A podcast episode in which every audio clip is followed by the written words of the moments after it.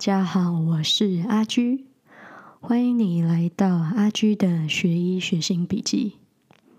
今天是我这个 podcast 的第一集哦，是个大日子，因为我之前从来没有做过 podcast。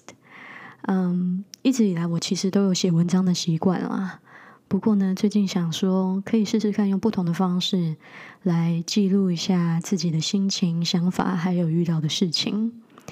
如果你现在正在收听，谢谢你啊，愿意花一点点时间来听这个 podcast。如果你在真实的生活中并不认识我，那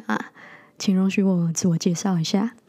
嗯，我的名字是阿居，嗯，我是一个在加拿大生活的华侨，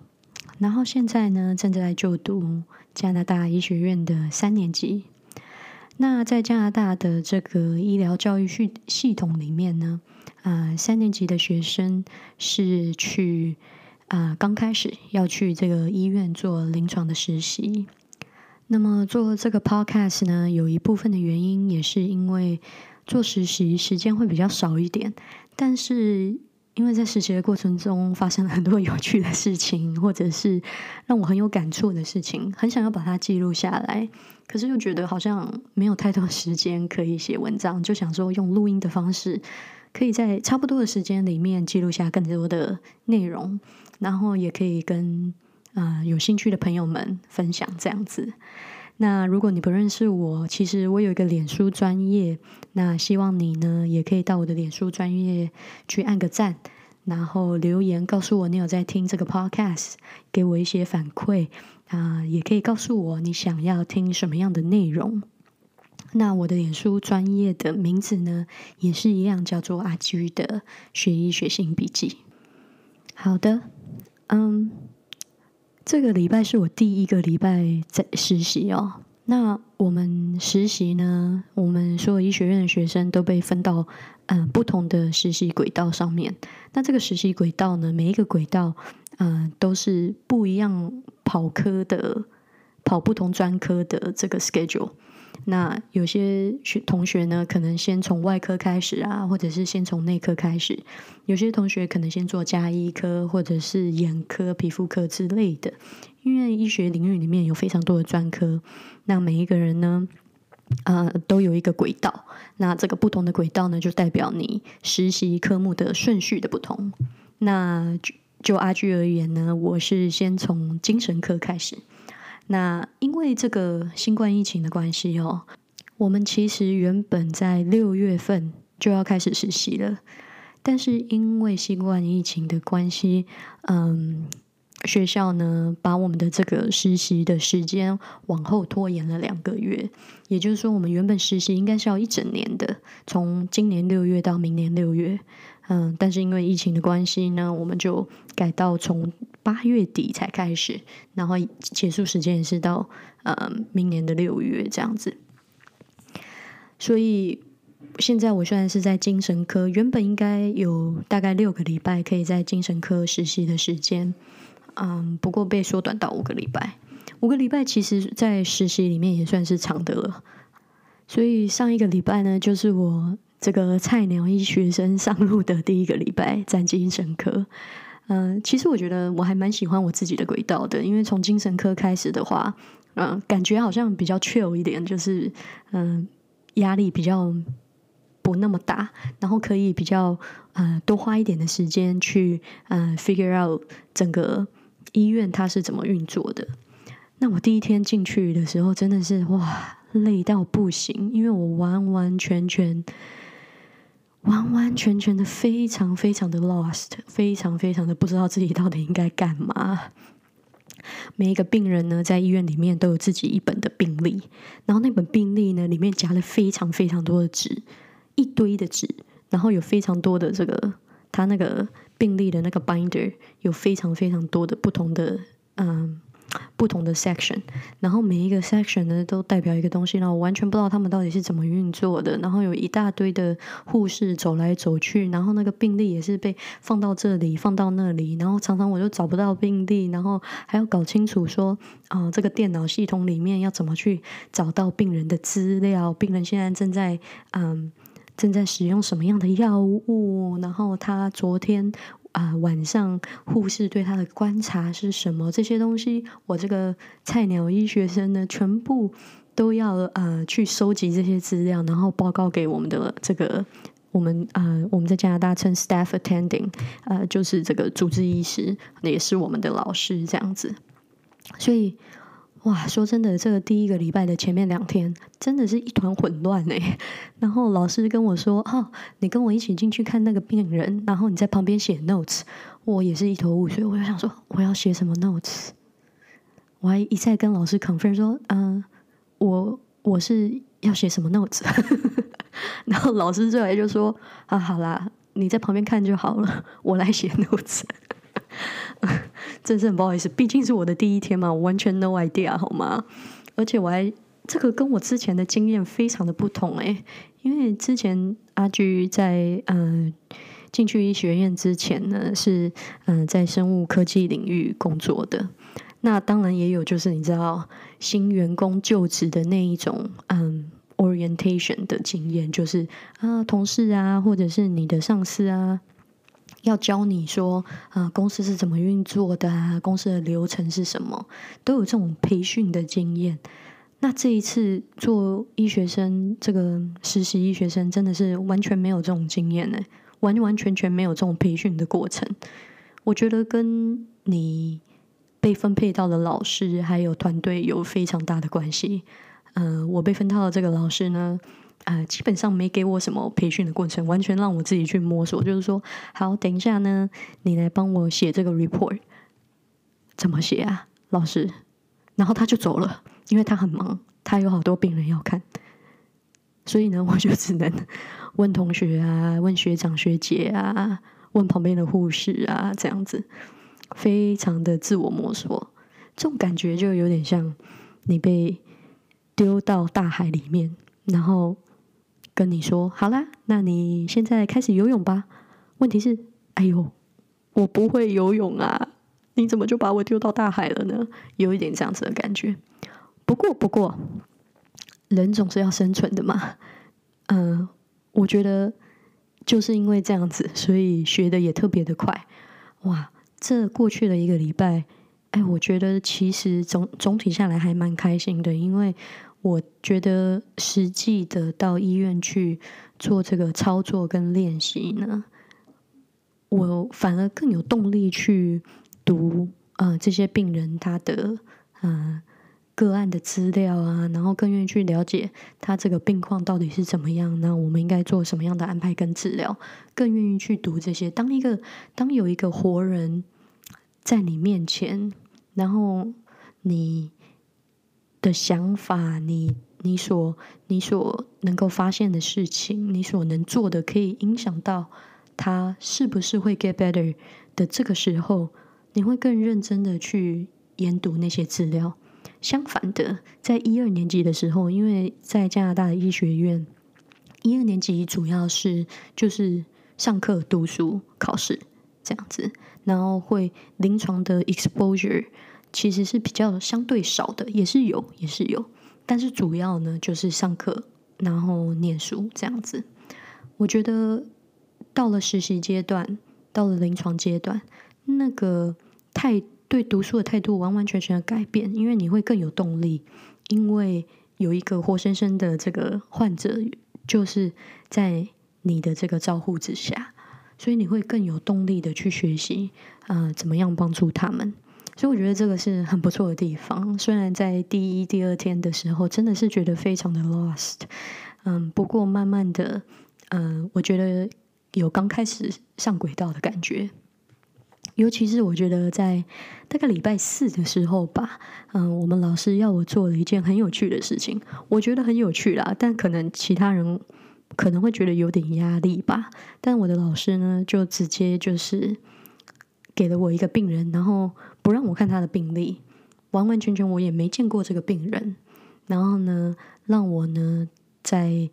他还有两个学长的这个观察下去啊面谈这个病人。然后在这个面谈，他给了我四十分钟，让我呢跟这个病人对话。然后呢，在对话完以后呢，他要我嗯去尽我所能的跟他说这个这个诊断是什么，然后然后接下来应该怎么安排。其实这对一个实习第一个礼拜的医学生，算是一个还蛮大的 challenge 吧，我自己觉得啦。嗯，但是我觉得非常有趣，我很高兴老师给了我这个功课。我也跟他讲说：“哦，谢谢你给我这个功课，我觉得好好玩，好有趣。”嗯，在这个呃面谈的过程中呢，这个病人呢完完全全没有病视感。所谓的病视感就是 insight 啊，在精神科呢，我们称它为病视感，就是说这个病人对于自己的病情有多少的认知跟了解。那我所面谈的这个病人呢，完完全全没有所谓的病视感，或者是我们英文称 insight。怎么说呢？因为他完全不知道自己为什么要在精神科就医，他完全觉得自己没有问题啊。他一直跟我说他会来医院是因为另外一个 medical condition，另外一个问题。嗯，但是其实那个问题并不是什么大问题。后来也查证说，他所说的那个嗯。这个医疗的这个生病的这个问题，其实是他自己的一种呃幻想，并不是真实的。那他完完全全不知道自己为什么要来医院啊，所以你可以了解到，我在整个面谈的过程中，完全没有办法 知道说他到底。为什么要来医院？所以我就只好跟他瞎扯啊，跟他聊他的家庭啊、工作啊、他的人生啊、小孩呀这些有的没有的议题，然后从这个他的这个讲话的谈吐之中去猜，说嗯，他是哪个地方有问题？比如说我在跟他讲话的时候，他有的时候会完完全全答非所问，啊，或者是讲到别的地方去，啊，或者是。嗯，转移话题，我也不知道他是故意的还是不是故意的。嗯，总之呢，是一个非常有趣的经历。嗯，所以呢，不过呢，在这之后呢，我还是做了一个诊断，我就硬猜嘛，硬着头皮猜，其实就是一种，呃，我们说 gut feeling 啊，就是一种，嗯，一种直觉吧。然后之后呢，哎，我就跟老师讲，然后呢。老师没有告诉我到底有没有猜对，是我自己后来呃回去看那个病人的病病历的时候，就发现，哎，我还真的猜对了这个诊断，哇，那真的是一个很爽的感觉。我就那一天就非常的开心，非常的喜悦，就觉得啊，自己好像嗯有走在这个正道上。就是读书没有白读，这样子有有有猜到这个病人的这个正确的诊断啊，自己是真的蛮开心的。那在过去的短短一个礼拜当中，我也看了很多病人，嗯，看到了很多不同的精神疾病，比如说嗯，有人吸毒，然后有这个毒瘾啊，也有所谓的失觉失调症 （schizophrenia） 啊，更多人可能。知道 schizophrenia 是所谓的精神分裂，但是它正确的学名应该是这个失觉失调症，还有情感障碍啊，比如说忧郁症、呃狂躁症，还有我也看了非常多所谓 schizoaffective disorder 啊分裂情感性障碍，哇。讲这个中文的这个 疾病的名字让我不是很习惯哦，schizoaffective disorder 什么意思呢？就是说他 schizophrenia 思思觉失调症的症状也有，同时呢也有情感性障碍的症状，比如说忧郁或者是躁郁。具体一点来说好了，嗯，思觉失调症的症状呢，可能会是他有幻听。幻觉，觉得有人在跟他说话，尤其是这个幻听哦，在视觉失调症的患者里面呢是非常常见的。他会觉得有人在跟他说话，或者是幻觉看到这个嗯别人看不到的东西。那情感方面呢，可能就大家会比较熟悉一点，比如说会有忧郁症、严重忧郁症的这个症状，或者是严重躁郁症的症状。比如说忧郁的话，嗯。会睡不着觉啊，可能会想自杀，觉得自己有很深的内疚感，或者是呢，如果是狂躁症的表现的话，会突然觉得自己有什么 super power，然后可以做很多事情，或者是做出一些嗯正常人可能不会做的事情，比如说脱光衣服跑在街上啊，突然觉得自己可以达成很多事情，但是这些事情是不切实际的。比如说，他突然觉得自己可以花这一大笔钱，然后就赚到很多很多的钱，或者是他去赌场，如果去赌博的话，绝对不会输，类似这样子的，嗯，一种 delusion 妄想。嗯，我发现呢，要同时兼具这个中文跟英文的这个描述这些症状，真的是有一点困难哦。对，对阿菊来说，不过没有关系，我觉得这样也是一种学习。好的。嗯，在精神科这一个礼拜看了多这么多的病人，然后有一些可能在社会上普罗大众听的会嗯觉得很可怕的这些精神疾病，其实让阿居的心里面有很多的感触，因为这些精神疾病患者很长时候是社会上最最最边缘的那一群人，他们通常呢来自于一个。嗯，不是很圆满或者是破碎的家庭，然后生命有很多的波折，也因为他们的精神疾病呢，让他们在这个社会上格格不入。他们可能没有办法，嗯，做正常的工作，没有办法有正常的情感交流，啊，可能建立这健康的情感关系，嗯，所以。在各方面，他们都是社会很边缘的一群人。在做这一个礼拜的精神科以后，我真的觉得我对精神科改观很多。在还没有在这里实习的时候，我总觉得哇，精神科真的是一个很无力的科，诶，好像没有办法为病人做些什么。但是这一个礼拜实习以后，我完全改观。我觉得精神科能为病人做的真的很多，尤其因为。这些患者通常是社会最边缘的一群人，那你所能为他们做的，可以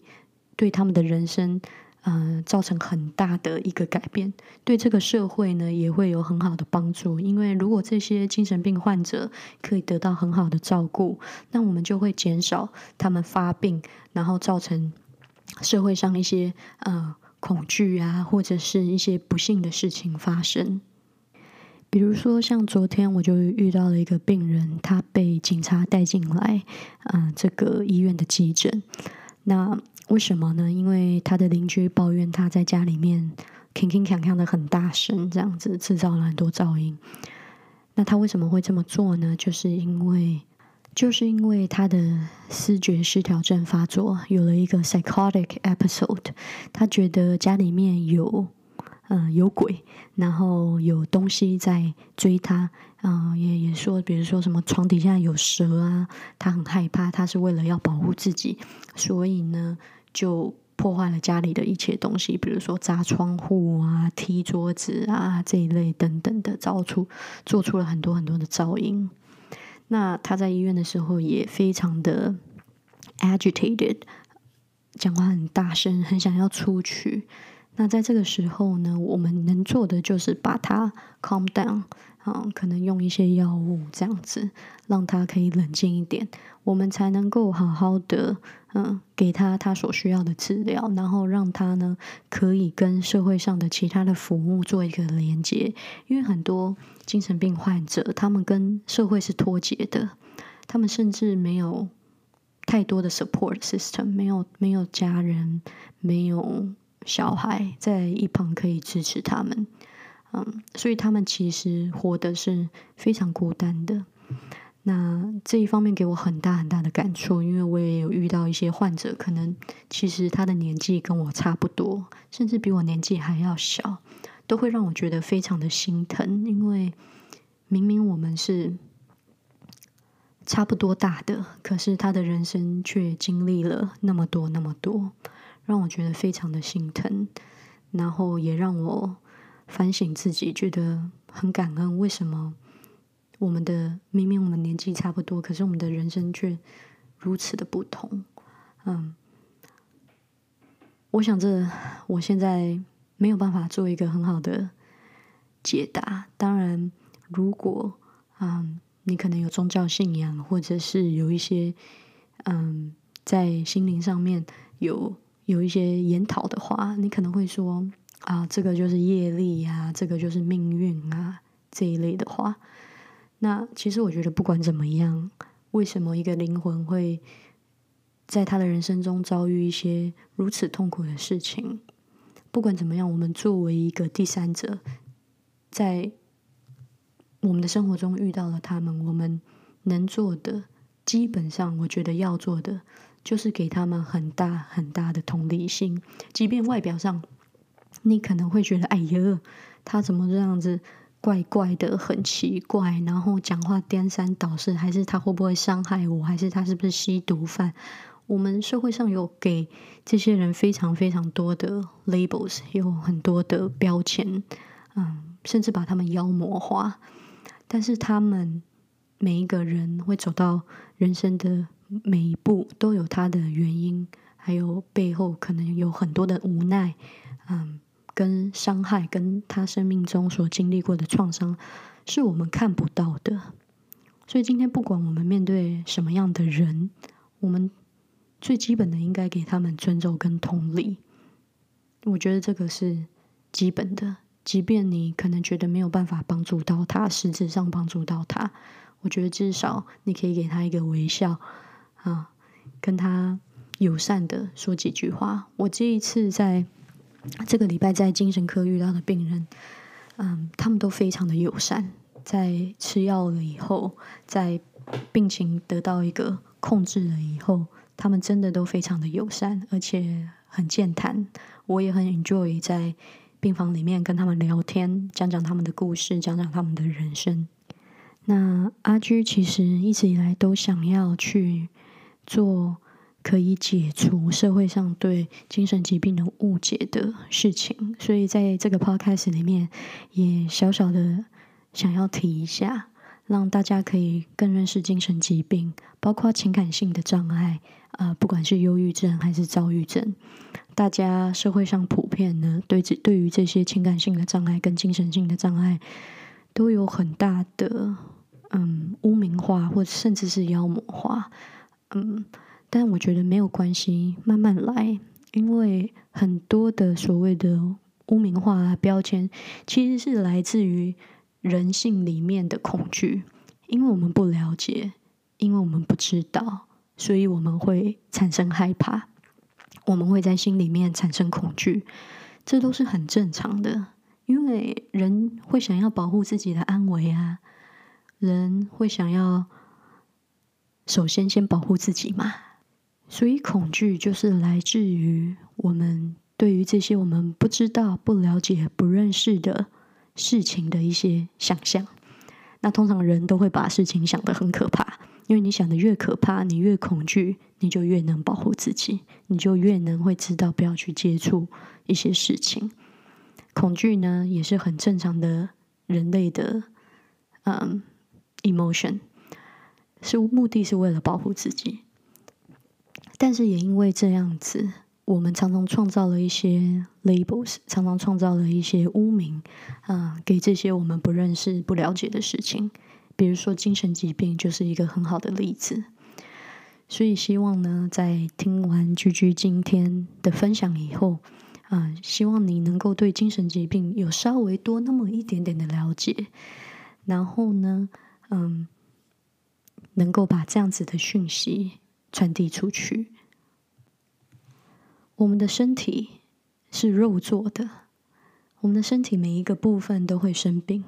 所以大脑。会生病也是非常正常的事情，有很多疾病也是来自于大脑啊，那只是表现的方式不同而已。那很多精神疾病、情绪障碍，其实有的时候阿居觉得，它都是人类有的、本来就有的东西。比如说忧郁，好了，一个人在人生中会遇到让自己难过、伤心的事情，是很正常的。忧郁。难过、伤心都是很正常，我们面对事情的情绪反应。只不过，当这些情绪、当这些现象，它达到很极端状态的时候，会造成这个人在社会上啊很难适应，会让他没有办法正常的工作，像每一个人一样啊可以去工作，可以去上学，他会让他失能，让他没有办法嗯在社会上正常的像一般人一样的呃生活。这也可能会影响到他的关系，他生命里面的关系。所以，如果我们可以看这个精神疾病或者是情绪障碍视为一种失能的现象，那我们能做的就是帮助他们恢复他们原本应该有的能力啊，可以工作的能力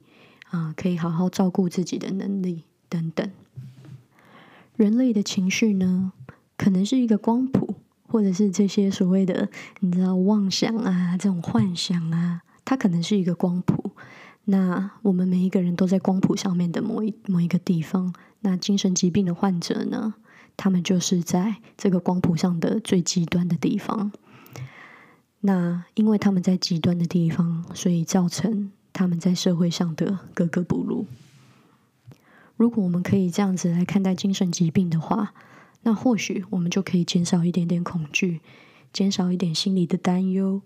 用很同理的心情，对方也是一个人，一个努力生活、想要在社会上有贡献的人，用这样子的心情来看待彼此，我想会把我们之间的距离拉得更近一点。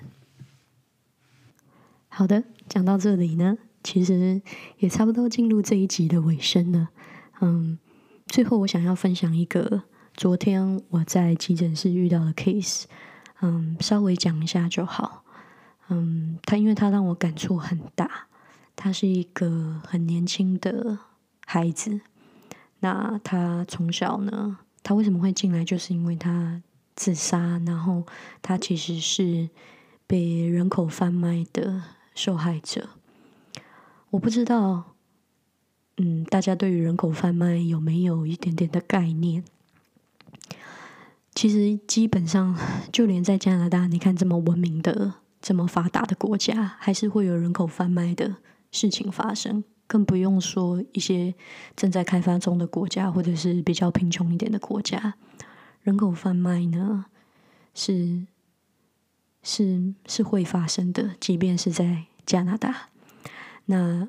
其实居居之前有在这个我们学校的这个。关于人口贩卖的相关的这个嗯 club 做义工，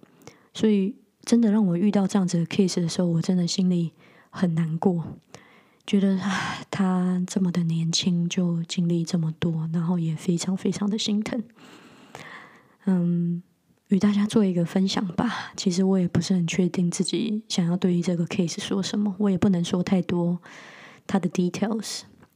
但是就是一个很令人难过的 case，也是我第一次实习的时候，让我真的有想想流眼泪的感觉，因为对方真的很年轻，然后我很难想象一个这么年轻的身体竟然要经历这么多的事情。那我们能做的就是好好的保护他，然后治疗他。那在这里呢？希望他好好的，因为他是我昨天值班的时候，那个时候已经很晚了，快十一点了。他是我昨天值班的时候遇到的最后一个 case，嗯，不知道他现在怎么样。我希望他可以好好的。然后站在收听的大家，不管你喜不喜欢今天的内容，我都祝福你一切顺心快乐。然后在这个疫情当中呢，可以好好的保护自己。嗯，好好的珍惜你身边的人，好好的珍惜你现在有的当下。嗯，好，谢谢收听，我们下次见，拜拜。